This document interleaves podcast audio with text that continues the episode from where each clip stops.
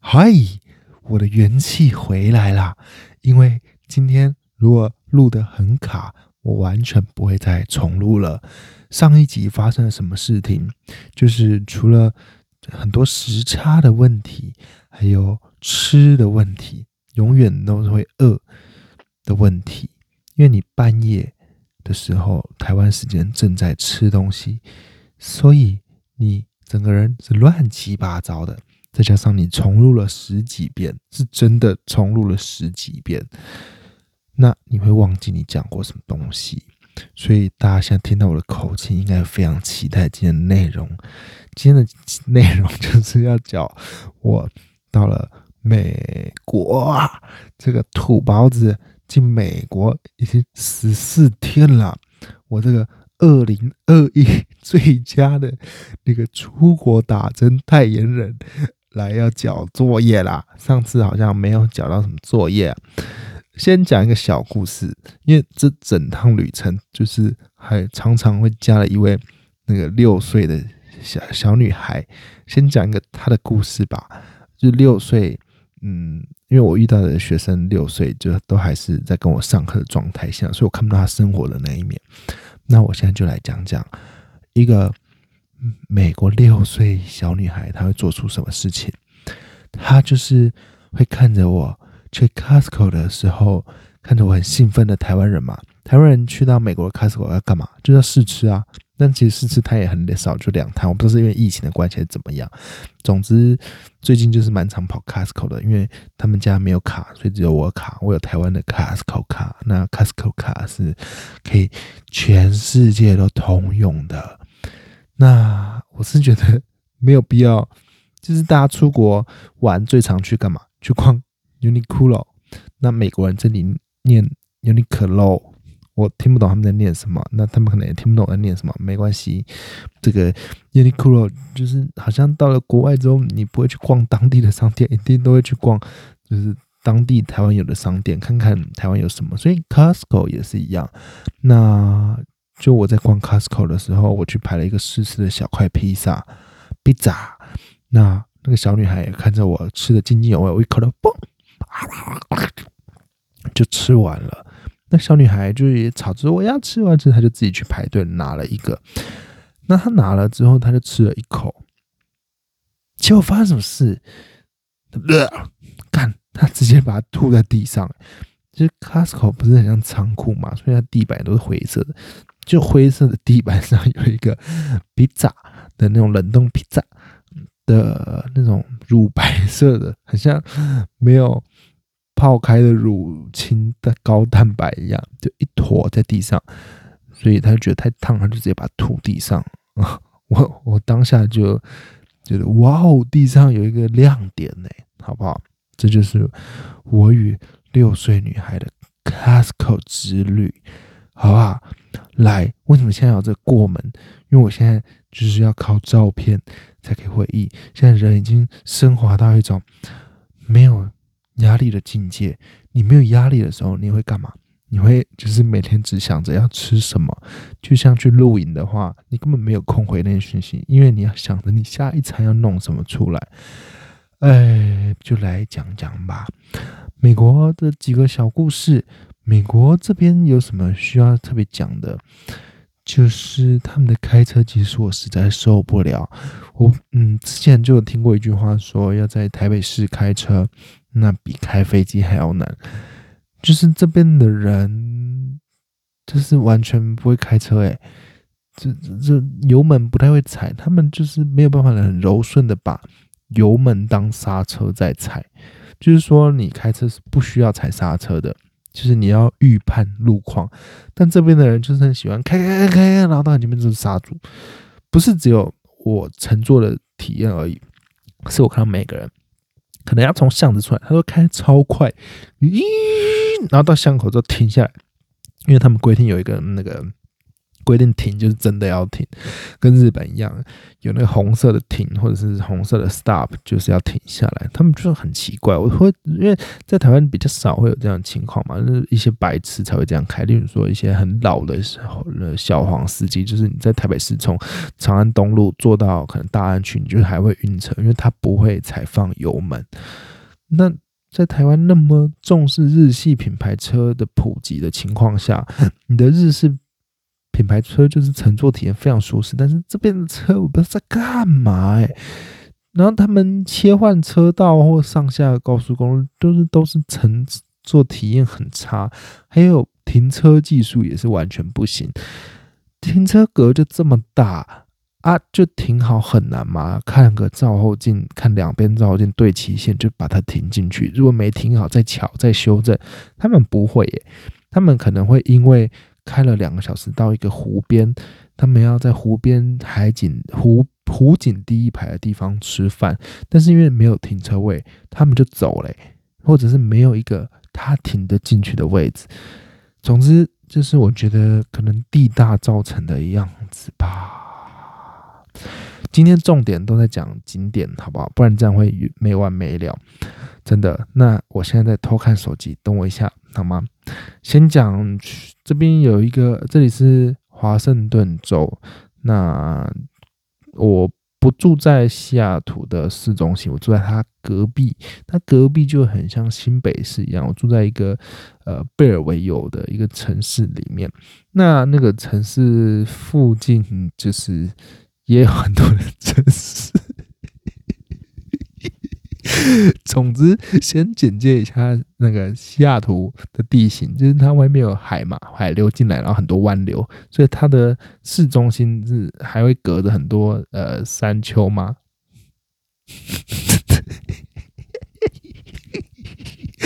我觉得，嗯，频道还是不要那么那么介绍地理位置，这样太无聊了。好，反正就是有一个很大的湖，会有华盛顿湖。就这样，湖很漂亮，比日月潭还要漂亮，所以不要再说日月潭漂亮了。日月潭就是，嗯，它没有那个高山值。我也不是说日月潭不好，只是因为我在来之前真的才刚去过日月潭，而且那个日月潭不是之前没有水嘛？我去的时候水位就是才刚回来，就是已经有到七八分满了。那我觉得日月潭的美是那种雾蒙的时候非常美。那船没有开的时候，就是要在疫情爆发的时候去，你才看得到船没有开，因为那个日月潭的船真的太多了。日月潭的那个观光船就是三个船在那边绕圈圈嘛，就是到每一个什么伊布达码头下来玩这样子。那我觉得比较美的情况下，就是说没有。水坡的时候，那个湖面会形成一个镜子，那镜子就可以投射出周边的美景。那这边是因为北纬度比较高，然后空屋也比较少，所以呃房子都不高，你的眼睛看出去很常看到市的市容或者是郊容郊区的容貌，叫做郊容。郊容是有办法看到很大一片天空的。嗯，以前听不懂他们在讲什么，就是说，因为没有一些建筑物挡住高高的建筑，他们这边几乎都是木造的房子。那木造最高顶多就盖到五六楼。那木造的房子有什么缺点？就是楼上在走路，你楼下都听得到，就这样而已。就是这边的湖，因为空屋少嘛，所以它那个湖景倒映在旁边那些高山植物。再加上一些海边的房，呃，湖边的房子，其实，呃，大蓝天跟大白云是真的蛮漂亮的。再来还有去采那个草莓，那这里的草莓的田不会像台湾的草莓园一样，把它铺一层塑胶，黑色的塑胶，然后在里面挖一个洞，它就是一个一条一条的草莓园。那因为本人就是不善于做一些劳力，所以我去采草莓的时候，我就是在旁边发呆。那看那个天空有一些小的直升机咻，那就看到远方有人玩在玩跳伞，是在哈喽，就是要让我引诱去消费嘛。为了我来采草莓，所以他就告诉我说：“呃，草莓园附近有人在玩跳伞。可是因为跳伞是依体重限制收费的，我记得它是一个集聚，例如说六十到七十公斤是一个费用，七十到八十是一个费用。那我是不是应该要现在开始减肥，减减减减到我回台湾前再报名这个跳伞？你们觉得这样是不是 CP 值会比较高？还是我就不跳了呢？怎么可能？我是希望能跳了，但是因为这次来的旅程还是不像以前背包客的情况，可以到处玩嘛。那毕竟还是比较长时间的，是一个亲子之旅。毕竟有一个六岁的小女孩会跟随着我。那我们就期待之后的 podcast 节目会不会有跳伞的？接下来的景点都是比较偏向亲子的。那因为这边很多高山植物，动不动可能又是山丘地形，上上下下，上上下下，很神奇的一个地方。房子都是藏在树跟树的中间底下，可能大马路旁边你看以为是树，可是其实树跟树中间有很整齐的房子，这是这边的特色。那就是有时候去公园呐，就会有很多很厉害的公园。例如说，明明是车水马龙，可能旁边甚至还有个波音的小机场，可是那里面竟然有可以上上下下走那个需要走快两个小时的步道。那你就在步道里面走走走走走，或者看看有没有熊的新鲜的大便呐。如果有看到你，我看你就也也没办法回来录 podcast 了，就是这样子。那至今是还没有看到熊啦，但是很常在照片里面看到熊。就是自拍的时候这样子，那他们的草莓就是蛮大颗的，毕竟草莓的气候还是蛮真的蛮适合这边的，就不会太冷也不会太热。但是最近好像地球要坏掉了，这里已经开始创历年的新高气温。那我不知道我来这边体验所谓的呃北纬西雅图的叫做全美避暑胜地。华盛顿州，我到底来避什么东西？他就是现在变成早晚温差很大。正中午的时候，因为日照时间是早上的大概五点到晚上的九点，那他大概正中午的话，大概是下午的五六点，那个时候。呃，大概也是有个三十一度有。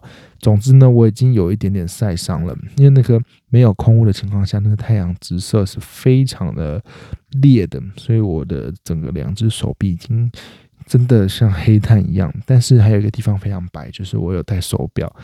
改天再再跟大家看看我的，我办粉丝见面握手会的时候，我会再注意把我那个手表的色差把它调好一点，或者是我就戴着手表，你们就不会发现我手有色差了。那期待粉丝见面会那天的到来。还有去玩什么？就是陪六岁小女孩去打棒球。那打棒球会遇到什么事情？因为那个班叫做四到六岁的呃竹垒球体适能班。那那天我去的时候是下雨。下雨呢，全部的小孩就会带到那个投手区的棚子里面坐着。那家长其实有一段距离，不然本来天气好的时候是可能小孩在旁边都需要有家长帮忙。那教练有请一个助理，嗯，助理感觉不知道，感觉跟小孩不是很熟，因为他可能才来两次。那你就看到有有一个四岁的小孩，他会开始爬那个棒球旁边的铁网的网子，他会从最下面开始把那个。脚出出进去那个网子，开始爬爬爬爬到网子最上面。那我就想说，这个小孩不是要掉下来吗？那教练助理就说：“哎，你的爸爸嘞？”然后再把他抓起来。那我就在旁边，因为下雨，我也跟这些家长都不熟。那就就就一直看那个小孩爬上去，然后教练把他抓下来，教练的助理把他抓下来，然后看他爬上去，把教练把他抓下去。这是我觉得陪六岁小女孩最有乐趣的地方，而且你还要假装在看手机，然后在偷瞄，因为你心里要又窃笑，你又不能看，因为你看了就要帮忙，所以那那帮忙，那如果我我。我我我我只是来来来来来旅游的，我我不想抓这个小孩下来，我想看他爬到可以到底爬到哪里去，看他可不可以绕那个铁网一圈，他就会像暴走兄弟一样。边玩的时候，那个教练的助理就说：“来来，你再爬爬一圈。”他就会说：“呃，冲刺吧，什么呃，快速飓风。”然后那个暴走兄弟在玩四驱车，不那四驱车就是绕一圈嘛，真的绕一圈。所以我就觉得，哎，其实。来上棒球课，这是我最娱乐的地方。对，再来还有就是说，西雅图的城市到了旁边的这个夏尔维贝尔维不不不游的城市，它中间有一个叫五二零大桥，那个五二零大桥其实蛮爽快的。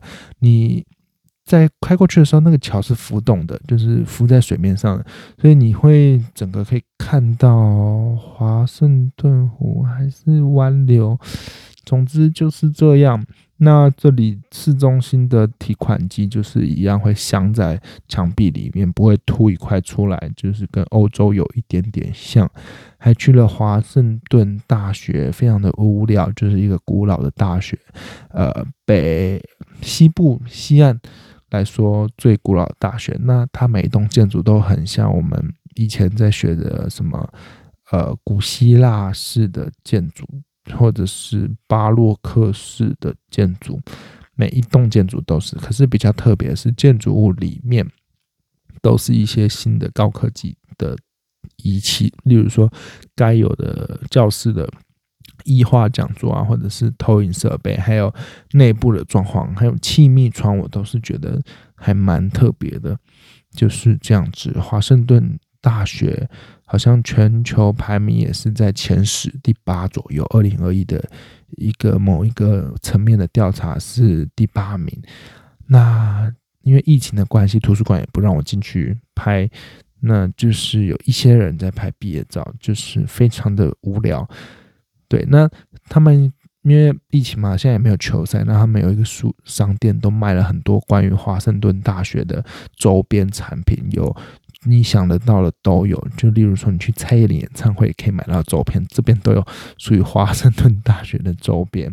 那感觉要看球赛会比较好玩，就去完华盛顿大学就觉得哦，就是大学已经过了那个游大学的年纪了。再来还要去几个湖啊、海边，就是看到有一些青少年会在玩。那就是很热，很热，很热。现在已经没有很想出门了。现在要来讲最重的重头戏，叫做呃华盛顿州还有西雅图这边有一座火山。那它的山顶是终年就是都会有雪的，真的要到非常正夏天才会融掉。它的地位就是像日本的富士山一样，它叫做 Rainier。雷尼尔山这这这不不不知道怎么念，反正你到时候查西雅图之旅就会查到了。从市中心开车过去大概要个一个半小时到两个小时。那因为天气真的很炎热，我还是穿短袖去的。那非常精彩。那边你要直奔山顶，因为它不是真的去那个山，它是在那个山的旁边有一个国家公园。那你也是可以从旁边一路爬爬爬爬到那个山顶，但是你爬山顶还是要带雪雪地的装备。我们去的时候是六月快要底的时候，那你刚进了那个入口，国家公园入口，其实跟那个宜兰的太平山真的长一模一样，因为你从底下。入口进去付了一个票之后，你还要开很久的车才可以到山顶。那我记得那时候去宜兰的太平山也是蛮好玩的。那时候去想说看看有没有看雪，还是要就是去太平山玩一下。就你以为你到了太平山，可是你过了那个第一个入口的收费之后，你还要再继续爬很久。那呃，沿路都有很多景色，例如说从山脚下的国家公园开始，就有很多那种呃灌木丛林啊，或者是河流可以下去玩。但你这些景点都不要停，因为你会没有时间。你只要直奔山顶，直奔山顶就会一大片的雪地给你跑，然后你们可以慢慢爬，爬越爬越近那个 Rainier 的山峰那边，你就可以拍到照片。那现在。其实那天气温大概有二十一度，那烈日是在烧的，可是脚踩的却是那种春雪死了死了的那种，呃，斯乐冰的材质，就是很水，你踩下去就会陷下去，然后就会湿掉那种。所以大家建议大家，如果在这个时间点要来玩的话，记得穿一些，还是穿一些防水材质的。真的可以的话，就是需要带那种他们在雪地健走的东西，很像青蛙的蹼，就是增加你的表面的受力嘛，就你就不会踩就陷下去。那如果没有的话，也可以像我一样，就是把鞋子弄湿，然后看看会不会得香港脚。不然，我们之后可能就遗忘了香港。但是，我们还是可以透过得香港脚的部分来纪念香港。只是以后好像都不太能去香港转机了。那这样，我我以前想搭国泰航空，看国泰航空的一些服务都没有办法了。我们没关系，我们现在上一集有提到韩亚航空，帮大家复习一下。总之就是可以看这个 Rainier 的雪山峰，就是都还是白色的，那还可以玩雪，那很突兀，因为那那一天刚好是最近城市。烈日的新高，那你发一个现实动态，其实这边的亲朋好友他们就会说：“哎，底下怎么那么热？而且那边怎么会有雪？现在连那个可能芝加哥那边也都是开始需要装冷气了，不然这边其实真的大家都只有暖气，因为常年就是避暑胜地嘛。那我觉得现在开始可能地球真的坏掉了，也需要玩，开始装冷气了。那个里面。在离山峰的地方再下来一点点，它有一个叫做倒影湖的地方。那倒影湖现在啊还是有雪，可是它雪上面记得不是像电影的那种，就是冰湖，你走一走会会碎掉，然后掉下去，然后就会游游不出来，你就会死在那个冰湖底下。它现在比较像，它已经可能又化过了，因为天气的二十一度，它现在比较像。呃，就是整片的春雪，整个湖都是春雪，所以你要真的踩，你要踩，你其实往湖中间走，你真的可以踩出水坑，可是你不会砰就这样掉进去。那我们因为第一次到那个。冰湖，我觉得它不是叫冰湖，我觉得它应该叫春雪湖，就上面都是也是那种湿湿的材质，可是你真的用力踩，也是我觉得会 掉下去。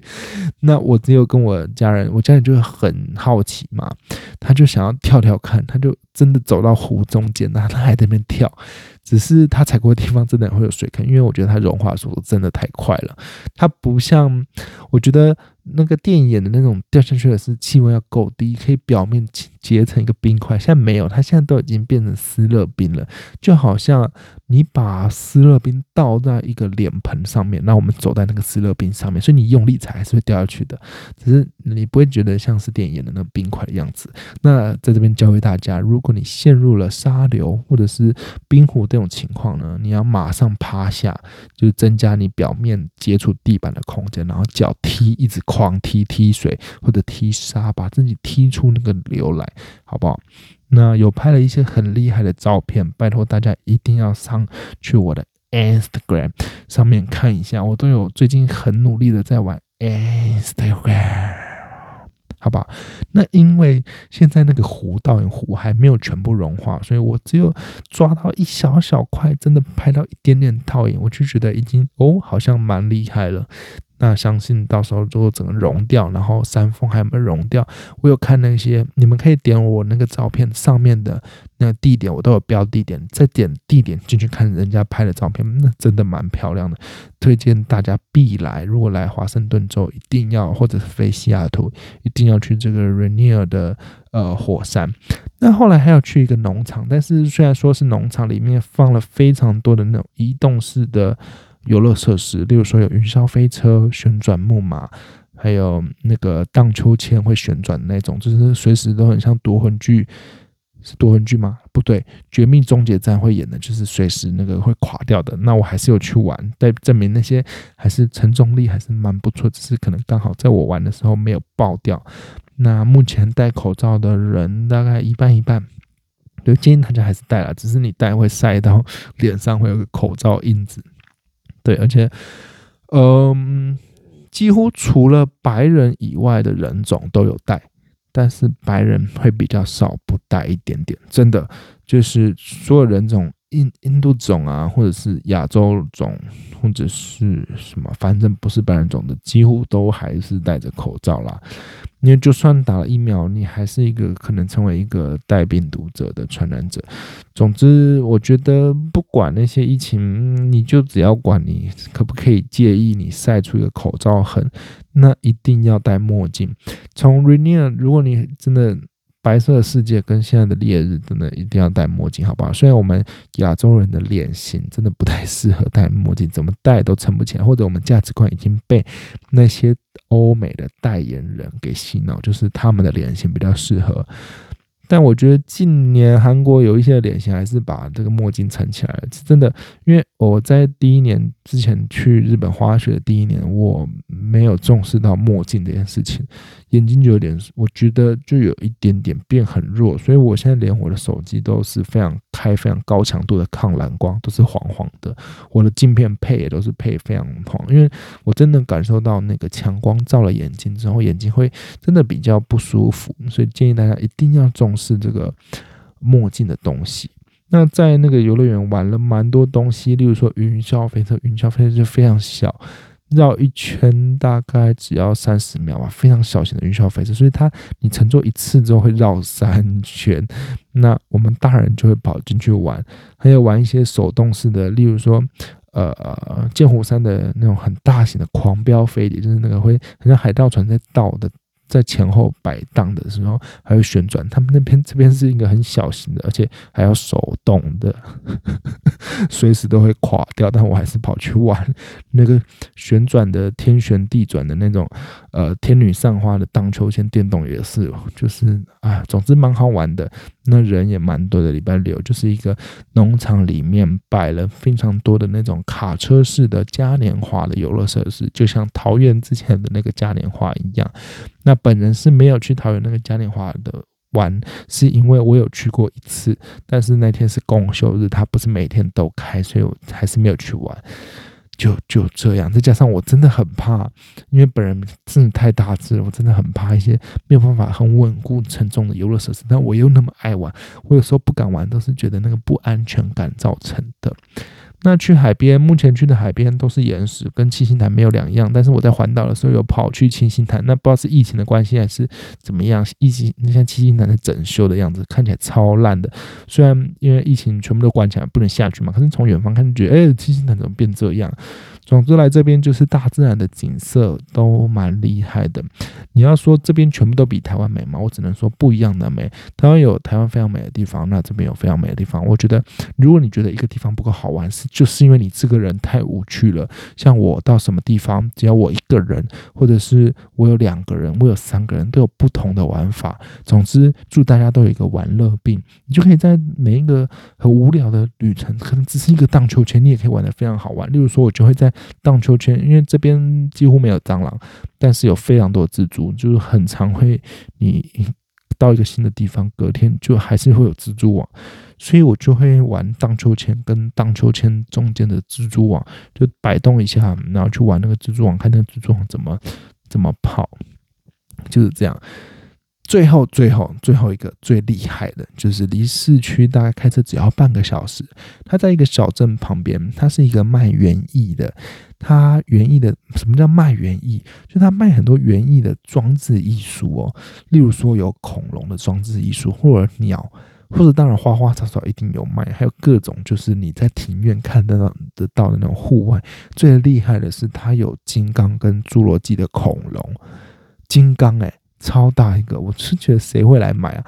如果你买了金刚放在家里，那会发生什么事？你知道吗？首先，台湾这个土地就是寸土寸金，你已经有那个前院可以摆一个金刚，就已经要不得了。至于现在不是应该走极简收纳吗？你买一个好摆明就是垃圾嘛，就你买了只是给人家打卡用，给你亲朋好友给你装逼用。最严重的事情什么？因为引来哥吉拉哎。Hello，哥吉拉登陆不是就如果他从基隆港登陆，他要这样越过那个两个山丘之间才会进到台北市。如果他从淡水河登陆，哇，那直奔你家哎！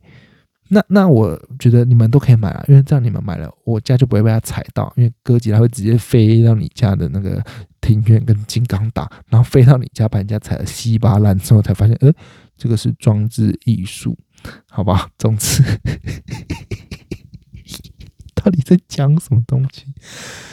啊，我的 Instagram 上面也有放一些跟金刚的合照，金刚就要讲到钢弹，所以呢。呃，王刚带唐代想去那个展览馆的官方网站上看钢弹的单杠上面有钢带这样当单杠，可以吗？好吧。最近因为六岁的儿童真的太吵了，有时候我就会，他就很喜欢说你要 copy 我吗？我要 copy 你，所以我就会说 Peter have purple paper，然后就会说 paper 不不不不，那他现在已经被训练到，他已经可以非常标准的念说 People have purple paper。那我最近就会用中文攻击他，例如说就是钢噔噔噔噔噔钢，他就会噔噔噔噔噔噔噔噔噔噔噔噔噔噔噔噔噔。讲到那个录音，就是我离那个西雅图市中心大概半个小时。他说园艺店嘛，装置艺术。那他们家的后院有摆了两个非常大的帐篷，那帐篷里面非常的豪华，这就是所谓的 air。B N B 的旅之旅就是假露营，那真的还是有听到露营的一些不方便，等下会讲。那它就是装着这个帐篷里面还会有水晶灯，你就知道有多夸张。那帐篷里面还有一些很多那种呃宫殿式般的桌子啊、椅子，还有床，还有地毯，还有最夸张的是什么？有微波炉、电冰箱。什么胶囊咖啡机没有电视就是了，也没有空调，有一个小电风扇。那因为现在真的太热了，我就拿电小电风扇吹吹。我的靠嘞！你有看过？那种类似台湾 USB 的小电风扇，里面后面有很多铁圈吗？那铁圈是干嘛？干那是加热的，就像一个吹风机在吹。所以那个不是小电风扇，那是小暖气机。我最喜欢的不是它帐篷给我的奢华感，是它外面的一个烤炉。它那个烤炉是接瓦斯的，那烤炉就是会用一个圆圈圈，所以那个圆圈圈里面呢，就是会有洞。所以听得懂我在讲什么吗？就是 一个烤炉呢，它底下有个天然气管，所以它就会圆圈圈。那天然气管中间就会戳洞、戳洞、戳洞。所以你要怎么点火？你要先开瓦斯，然后拿打火机去点那个气管上面。那我呃屋主在讲解的时候就跟我们说，不要开太大，就这样。那我们就也只我们就只在瓦斯开一半而已。那因为那个天然气管在绕那个。烤炉的正中间有个凸起物，那我家人就一直在点中间那个那个烤炉的凸起物，就没有火。我就说，哎，怎么看都是点那个旁边的戳洞的小天然气才会跑出来，就一点轰，干，超美的，就很像痞子英雄的那个爆炸的那个天然气管，虽然看起来很简，可是那个火真的很美啊！那个萤火就是萤火。萤火，萤火，萤火，就是 有点像露营，就是要火嘛。有火算是假的，但是真的拍照之美，再配那个夕阳，Oh my God！的，然后这个屌，这些豪华奢华露营假露营，没有什么特别的，还有特别的是什么？旁边。就你躺在床上，你可以看到旁边有一个圈起来圈养式的，呃，一个草地，这草皮都很大片嘛，所以它有一个圈养式的，里面有大概八只山羊吧，有大有小，有角没角的。我说的是鹿角，不是那个角，就是不是我家的狗少一只角那种角。那还有一条大狗。大狗它的声音就很像老人家，那它是可以有办法跟羊养在一起的。但是那个圈养就有一个狗的进出的洞，可是我看那只狗从来没有跑出那个圈养的地方，我就觉得哦，一开始就觉得哎哦，那个山羊会把头伸出那个铁丝网伸出来，然后它会有点伸不回去，然后它就在卡卡卡卡刮到眼睛，然后再回去。就是这样，因为我也不太敢喂东西，但是基本上它是吃草了。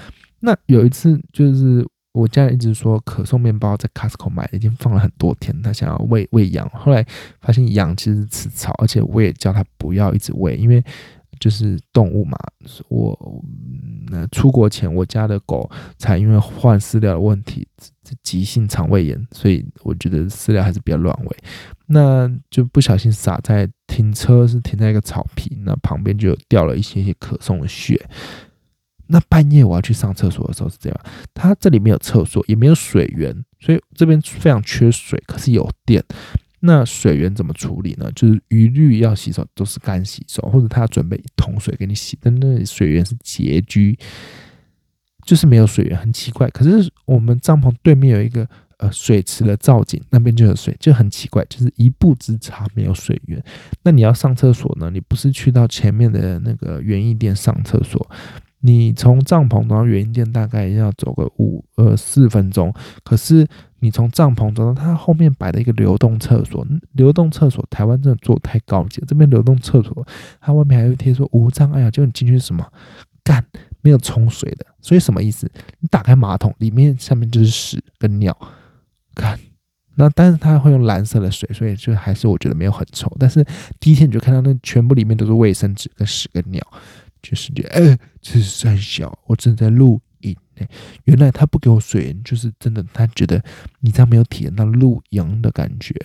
但我觉得有办法解决啊，我们就第一天晚上住完之后，第二天早上回家洗澡，然后再来，怎么样？这就是现代人的露营方法，好不好？而且露营这也防疫嘛，不会有人跟你住，你就是跟自己玩而已。那。那天半夜去上厕所的时候，除了看到一片的星空之外，就是没有什么嗯光害吧，那也没有什么空屋，所以看到的星空真的呃蛮多的。我觉得算是我此生看最棒的星空，应该有前两名哦。对，那看到星空之后，就发现一只一只狗，那只大狗。它跑出圈养的地方，因为它真的会走那个洞出来，只是那个洞它平常不走，它就是乖乖的很有责任心的守护着那些羊跟他们那个整个大的圈养的地，还有看着我们隔壁的帐篷，看我们有没有在那边搞怪。对，它只会叫，而且它不太敢靠近人。它半夜在在流动厕所旁边，那个月光洒下来，洒进它的白色的毛，这样的那个老皮脸。他就在那边吃可颂，一定是在吃可颂。那他就跑出来，我就有点慌张，我也不敢跟他太多的交流，就装没事。反正以后你出国旅游遇到什么状况，就是摆出亚洲人装没事，不是亚洲人，台湾人装没事，就装没事回去。我还很担心他会不会跑不回去，结果早上起来就一直跟他打招呼，就 hello hello，就养出来，可他没出来，结果他只在睡觉，可能老了日夜颠倒。就这样，天气又太热，所以推荐大家可以去这种假露营，好不好？避免很多人，它的摆设非常漂亮，很多用太阳能灯，就是白天吸电，然后晚上就会发光，那没有办法照整个晚上。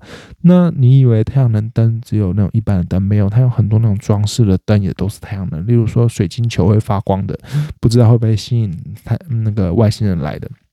还有很多吊灯啊，或者是桌灯。都是，它还有一个很像飞碟的盘，你可以躺进去，就是可以躺在那边，还有很多躺椅。总之，这三天两夜达到心灵的托付，已经心灵跟一般生活脱节了。你的生活会，你说你有在用手机吗？有，你就是只有拍照跟写文字，然后丢上去社团、社社群媒体，没嘞。你不太会跟人沟通，然后你的人生觉得就就这样，就是只要想下一餐要吃什么，你会整个工作失能，你会没有工作效率。你说好不好？就是可以欧来一下，真的是不错啊。那下礼拜还会去海边的类似这样的玩法，然后之后还会干一个在美国最大的玩法，相信大家一定。很期待我也会搞什么事情吧，那我就会很失望的都不搞事情，然后还是会遇到搞事。例如说来的时候护照就可以泡水，我也是不知道干嘛才知道原来哦护照好像真的有防水耶，不知道啦，可能我泡只有五百沫的水量还不够，那就是这样子啊。今天状态比较完整，虽然也是敷衍，因为太多天没有交作业了。我现在会以后就是尽量。可能当天有什么小小的有趣的事情发生，我就赶快把它录下来。今天就是这样子啦，好吧？不疲劳大家了。嗯，